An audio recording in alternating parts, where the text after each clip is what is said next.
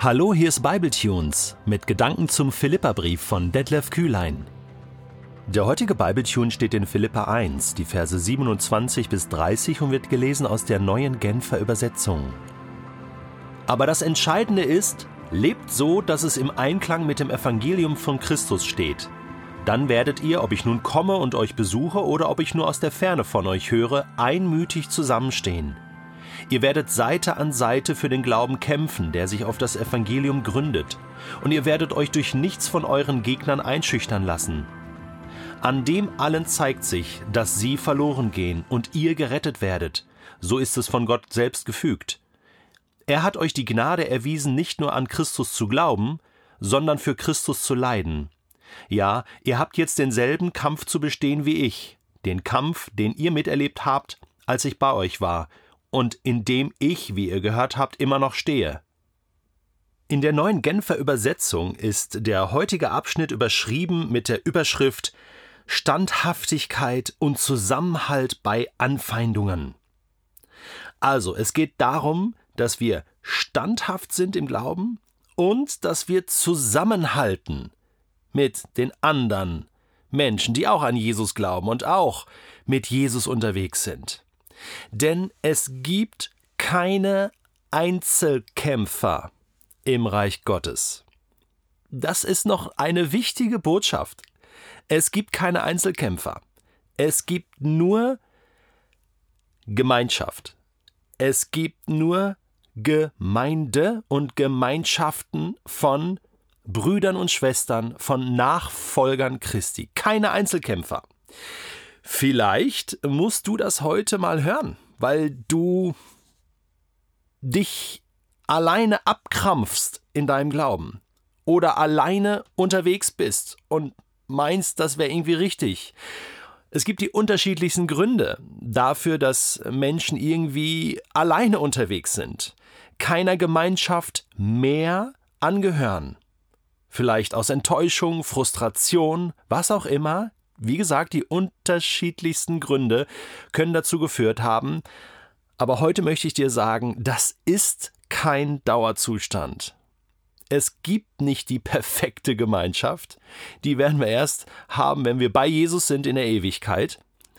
Es gibt nur Menschen, die mit Jesus unterwegs sind. Und alle Menschen sind fehlerhaft. Und jeder braucht Ermutigung. Und am besten machen wir das zusammen. Und darum geht es Paulus heute in dem Text. Er sagt sogar, das Entscheidende ist, lebt so, dass es im Einklang mit dem Evangelium von Christus steht. Zunächst mal, was ist damit gemeint? Also, wie lebt man denn im Einklang mit dem Evangelium von Christus? Ich will das gar nicht so kompliziert machen. Man kann natürlich jetzt vieles dazu sagen und sagen, ja gut, liest dir mal die Bibel durch, dann weißt du Bescheid. Oder liest dir äh, das durch, was Jesus dazu gesagt hat. Klar, zum Beispiel das in der Bergpredigt, Matthäus Kapitel 5 bis 7, ist sicherlich wesentlicher Inhalt von dem, wie Jesus sich das Leben im Einklang mit dem Evangelium vorstellt. Deswegen wäre das eine gute Hausaufgabe, da nochmal reinzuschauen. Ganz ehrlich. Aber ich möchte es doch reduzieren. Ich meine, äh, also reduzieren äh, im Sinne von auf das Wesentliche konzentrieren. Ähm, Evangelium, das heißt ja gute Nachricht, frohe Botschaft. Und ich glaube, im Einklang mit dem Evangelium zu leben, heißt, ich bin Botschafter für Christus. Und ich habe eine Botschaft und die ist gut. Die ist froh. Die ist super. Ich habe eine gute Nachricht für diese Welt. Und die erzähle ich weiter. Okay? Ich bin Botschafter, das heißt, da sind Menschen, die möchten, wollen diese Botschaft hören und wenn nicht, trotzdem weiß ich, sie brauchen diese Botschaft. Im Einklang mit dem Evangelium heißt, das ernst zu nehmen, was Jesus selbst sagt in Matthäus 28, geht hin in alle Welt und verkündigt das Evangelium. Ich glaube, das ist die Speerspitze, oder? Lehret sie halten alles, was ich euch aufgetragen habe. Wenn ich das tue, als Priorität in meinem Leben, dann äh, mache ich vieles sehr richtig. Und alles andere ordnet sich dem unter. Okay? Das heißt das, im Einklang mit dem Evangelium zu stehen oder zu leben. Das hat Paulus für sich so gelebt und das wollten auch die Philippa. Und Paulus ermutigt sie, auch in Angesicht dieser Anfeindung, die sie jetzt erleben und Konfrontation, standhaft zu bleiben, fest daran zu halten, nicht zu wanken.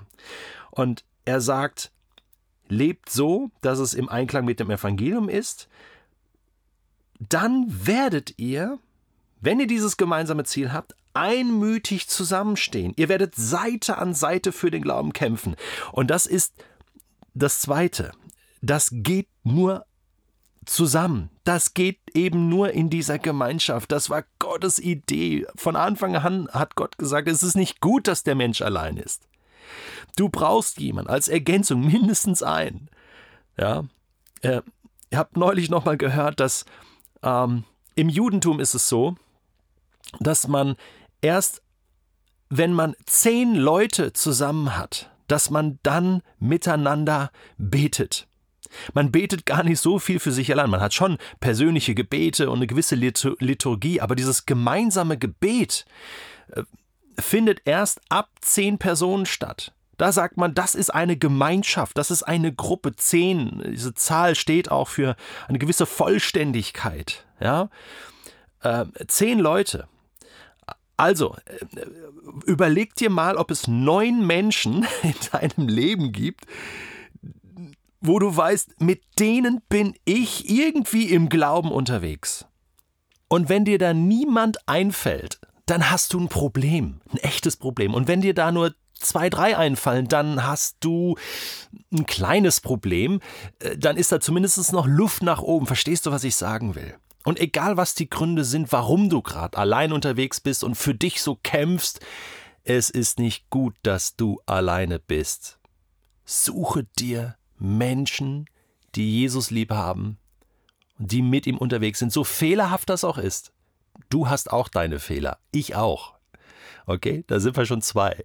Und Jesus ruft fehlerhafte Menschen in seine Nachfolge. Menschen, die Angst haben, Zweifel haben, Sorgen haben, Fehler machen. Ja, dafür ist ja die Gnade da. Das sagt ja auch Paulus hier. Ne? Er hat euch die Gnade erwiesen, nicht nur an Christus zu glauben, sondern jetzt auch für Christus zu leiden. Also es geht um Gnade und die haben wir erfahren und Gnade brauchen nur Menschen, die fehlerhaft sind, die vor Gott nicht bestehen können und das sind übrigens alle Menschen. So, und jetzt geht es darum, da wieder einzusteigen. Seite an Seite und es geht um einen Kampf. Denn da kämpfen feindliche Mächte gegen uns, die wollen nicht, dass diese Welt gerettet wird.